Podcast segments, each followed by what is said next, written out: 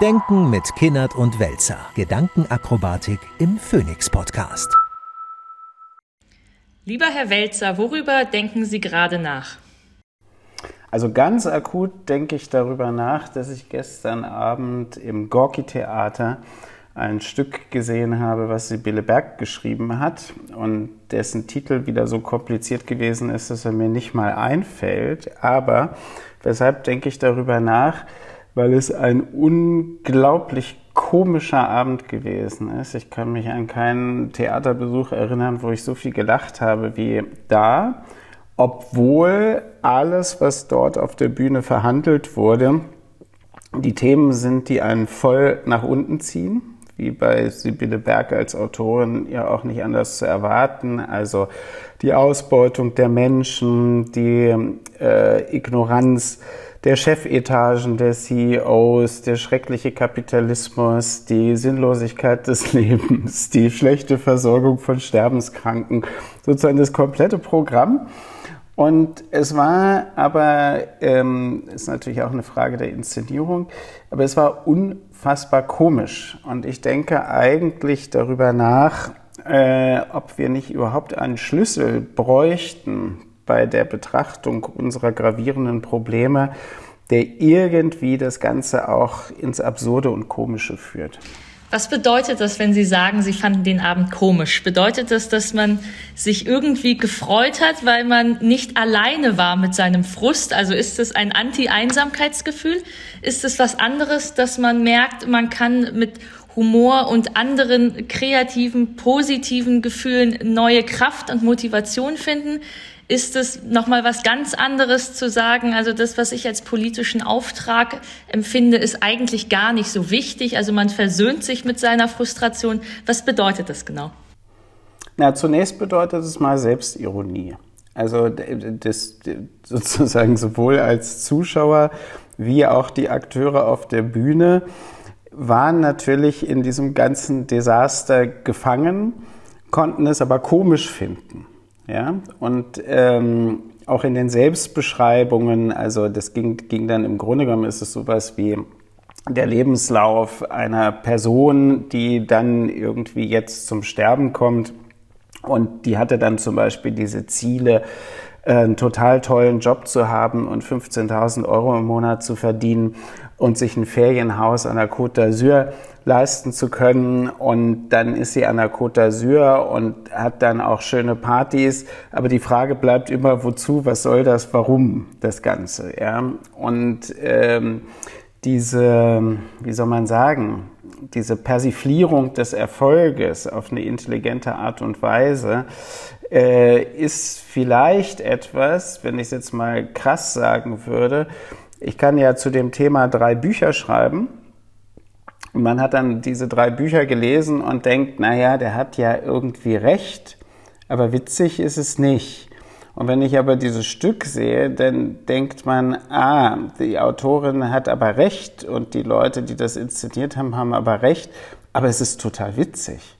Und in diesem Witzigen liegt ja vielleicht eine emanzipatorische Kraft, dass man sich von, dem, von den Verhältnissen nicht unterwerfen lässt oder blöd machen lässt bedeutet das? Also ich bin so ein bisschen hängen geblieben an dieser Formulierung von, ähm, man sieht sich von außen, ne? man verlässt seine Rolle so ein bisschen. Man kann es witzig finden, obwohl man irgendwie betroffen ist. Das hat ja was damit zu tun, dass man auf eine Metaebene wechseln kann. Und da habe ich das Gefühl, das macht ja Demokratie an sich aus, dass wir Gegner sind, aber keine Feinde, dass wir auch mal die Unterlegenen sind. Also es hat ja was damit zu tun, dass man in einer Demokratie nicht seine ganze Identität zur Verfügung stellt, sondern man weiß, man ist in bestimmten Positionen und Rollen und die müssen halt irgendwie funktionieren. Und das hat ja was extrem Stabiles. Und ich habe das Gefühl, dass auch nur in so einem System Humor richtig stattfinden kann. Bedeutet das, dass, Demo dass Humor nur möglich ist, wenn wir tatsächlich in einer gesunden Demokratie sind? Weil wir ja manchmal auch in Deutschland ab und zu merken, wir kommen an Grenzen des Humors. Da wird eine politische Korrektheit, da wird auf eine Reinlichkeit, auf eine Kontrolle von den Dingen, die da gesagt werden, geachtet. Und dann äh, ist ja Humor auch schon wieder nicht möglich. Das glaube ich nicht. Also ich glaube sogar, dass es das Einzige, was auch in ähm, zum Beispiel Diktaturen übrig bleibt, ist tatsächlich Humor oder was sozusagen auch in Kämpfen um das Bestehen bleiben oder sowas übrig bleibt, ist Humor. Also wenn es den nicht gäbe, dann würde man ja der Repression völlig verfallen. Oder bei meinen Themen jetzt Klimawandel, Erderhitzung, Biodiversität, Artenschwund oder so. Das ist ja, sagen wir mal so, die politische Auseinandersetzung um diese Themen ist vollständig humorfrei. Sie ist völlig humorfrei. Niemand ist in der Lage, sich zu distanzieren von diesen Sachen und zu, irgendwas daran auch ironisch zu brechen oder komisch zu finden oder sowas. Ja? Und man merkt ja schon, wenn man das ausspricht, dass dann schon überall Augenbrauen hochgehen. Was soll denn daran komisch sein? Ja, aber jedes menschliche Verhängnis, jedes menschliche wie soll man sagen, stolpern, Fehler machen oder so, hat ja auch was unheimlich Komisches. Und dadurch, dass es was Komisches ist, hat es ja auch was Befreiendes. Also man steckt da nicht in den Verhältnissen vollständig drin, sondern ist auch mit einem Schritt draußen und kann es auch komisch finden. Also deshalb gibt es ja solche, solche Sätze wie die Lage ist hoffnungslos, aber nicht ernst, zum Beispiel in Umdrehung dieses Pathos-Satzes. Ähm, und ja, ähm, und was ich eben wirklich vermisse, ist diese, diese Fähigkeit auch zur Rollendistanz oder sich zu distanzieren. Auch wenn man etwas total wichtig ist, kann man ja aber trotzdem einen Schritt raustreten und sagen, wenn ich das jetzt von der anderen Seite betrachte, dann sieht das völlig anders aus und kriegt was völlig Absurdes oder sowas. Also worauf ich hinaus will, ist, dass in der Absurdität ein emanzipatives Befreiungsmoment liegt. Ich frage mich, ob das dann nur eine Wirkung hat von quasi dieser ernsten politischen, von diesem ernsten politischen System ins wieder nach draußen gehen. Also etwas Tröstendes, etwas Befreiendes, etwas Emanzipatives. Ich bin mehr oder es gibt mehr als dieses ernste System, das manchmal auch so verkopft und kaputt an sich ist, dass man ja nur drüber lachen kann. Aber ist es auch andersherum, dass wenn ich draußen Freundschaften habe und Freude habe und Humor habe und ganz viele andere Dinge habe, die erstmal von dieser ganzen politischen Involviertheit unberührt sind, dass ich draußen ganz andere Kraft und Energie finde, mich wieder ins System hineinzubewegen. Das habe ich so teilweise gemerkt, dass als ich so zehn Jahre wirklich von äh, CDU-Kreisverbandssitzung zur CDU-Kreisverbandssitzung gegangen bin, in den ganzen Vereinigungen saß, mein halber Freundeskreis nur aus politisch Aktiven bestand, hatte das eine Art von Sicherheit und Geborgenheit, weil wir uns alle irgendwie kennen und in ähnlichen Rollen stecken und dann vergewissert man sich des Alltags des anderen und der ist relativ ähnlich. Also es hatte auch irgendwie eine Nähe. Und gleichzeitig muss ich feststellen, seitdem ich mich von dieser sehr aktiven Politikebene so ein bisschen wegbewegt habe, also so ein bisschen im Hintergrund schreibe, ein bisschen mehr verreise und so ein bisschen weiter aus dem System raus bin, merke ich, dass ich außerhalb dessen viel mehr mentale äh, Ressourcen auch sammle, um dann wieder richtig reinzugehen. Ja, und ähm, das ist sicherlich ein Punkt. Auch das, das hat ja auch etwas mit Distanzierung zu tun. Also ich glaube, das Verhängnis fängt immer dann an, wenn man in einer Rolle vollständig aufgeht. Ja, und das müssen wir ja nicht. Wir sind ja immer in der Lage, etwas nicht nur von innen, sondern auch von außen zu betrachten und eben die so, ich sag jetzt mal was ganz Blödes. Neulich hat Harpe Kerkeling äh, aus Anlass des 100. Geburtstages von Loriot irgendwie die Bemerkung gemacht, dass Herr Dr. Klöbner ja genauso aussieht wie Olaf Scholz, also der Typ in der Badewanne. Ja? Und sobald man diesen Gedanken hat, hat man das beides total vor Augen und denkt, er hat total recht. Und das, das hat ja was absolut Komisches. Das hat so was Verblüffendes, dass man noch nicht drauf gekommen ist, aber in dem Augenblick hat man es visuell im Gehirn. Ja? Und wofür das auch immer gut sein mag, ähm, es ist auf alle Fälle, hat es ein distanzierendes Moment von diesem Betrieb, aber auch von sich selbst und sowas. Und ich glaube, also wo es wirklich nicht komisch wird, ist in totalitären Gesellschaften. Also nochmal auf Ihr Thema mit der Demokratie zurück. Da bleibt vielleicht als letztes Mittel tatsächlich noch so etwas wie eine, ein Sarkasmus oder vielleicht auch irgendwie Humor. Aber wenn etwas totalitären Herrschern, Diktatoren, Autoritären feindlich ist, übrigens wahrscheinlich auch Populisten, dann ist es was, was witzig ist.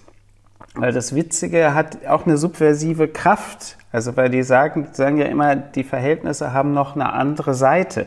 Lasst uns das von hinten angucken und dann ist alles das, was ernst ist, plötzlich total komisch.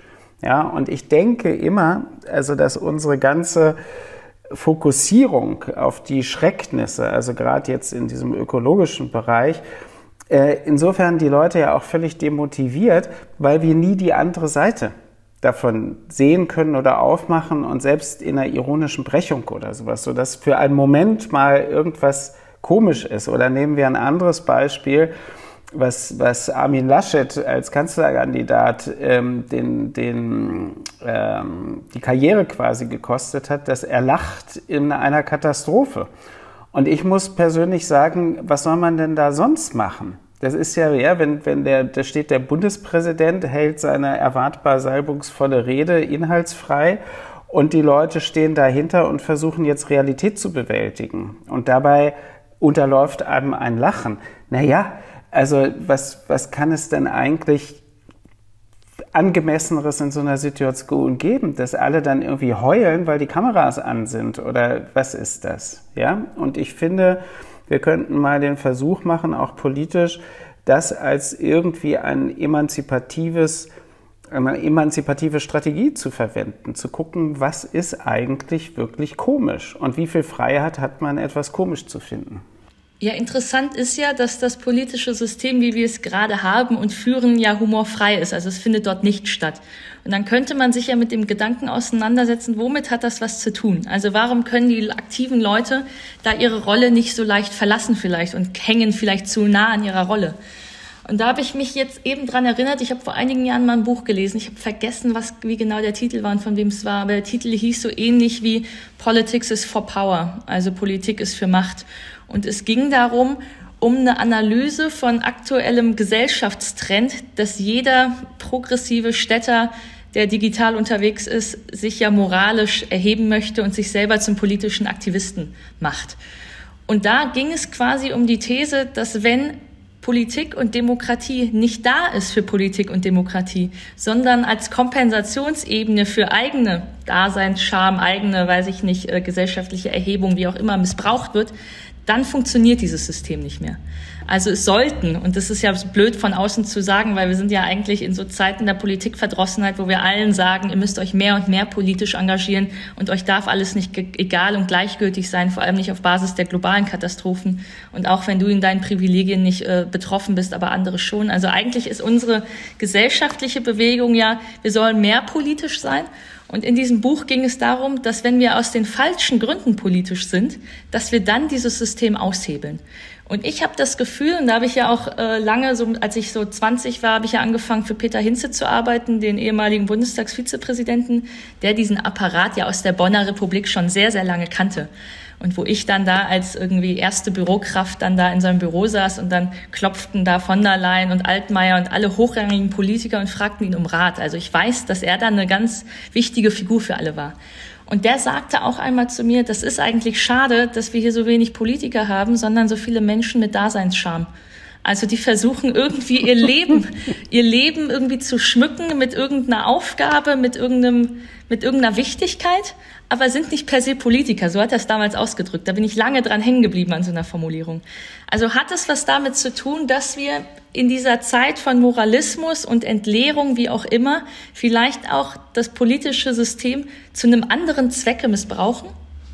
Ja, beziehungsweise, dass es, wie soll man sagen, eine Art zeitgeistige Kultur ist, diese Form von Daseinsscham auf unterschiedliche Art und Weise auszuleben. Aber schon allein dieser Begriff deutet ja an, da kann ja gar nichts Witziges bei rauskommen. Ja, und ich denke, es gibt von dem Philosophen Odo Marquardt die wunderbare Formulierung, Philosophie ist, wenn man trotzdem denkt. Ist schon ziemlich cool. Und so könnte man ja auch sagen, Politik ist, wenn man trotzdem etwas komisch finden kann. Oder politisches Engagement äh, ja, ist, äh, kann man auch machen, wenn man trotzdem lacht oder so. Ja? Oder politisches Engagement ist, wenn man trotzdem lacht. Und ich glaube, da liegt wirklich was, was ähm, Erlösendes geradezu drin in diesem, diesem fürchterlichen Moralintheater, äh, wo irgendwie derjenige am besten ist, der am hypermoralischsten irgendwie meint, eine Position vertreten zu können. Da, und da fängt, da, da, das ist ja schon eigentlich unfassbar komisch, wenn man es genau betrachtet. Denken mit Kinnert und Welzer. Gedankenakrobatik im Phoenix Podcast.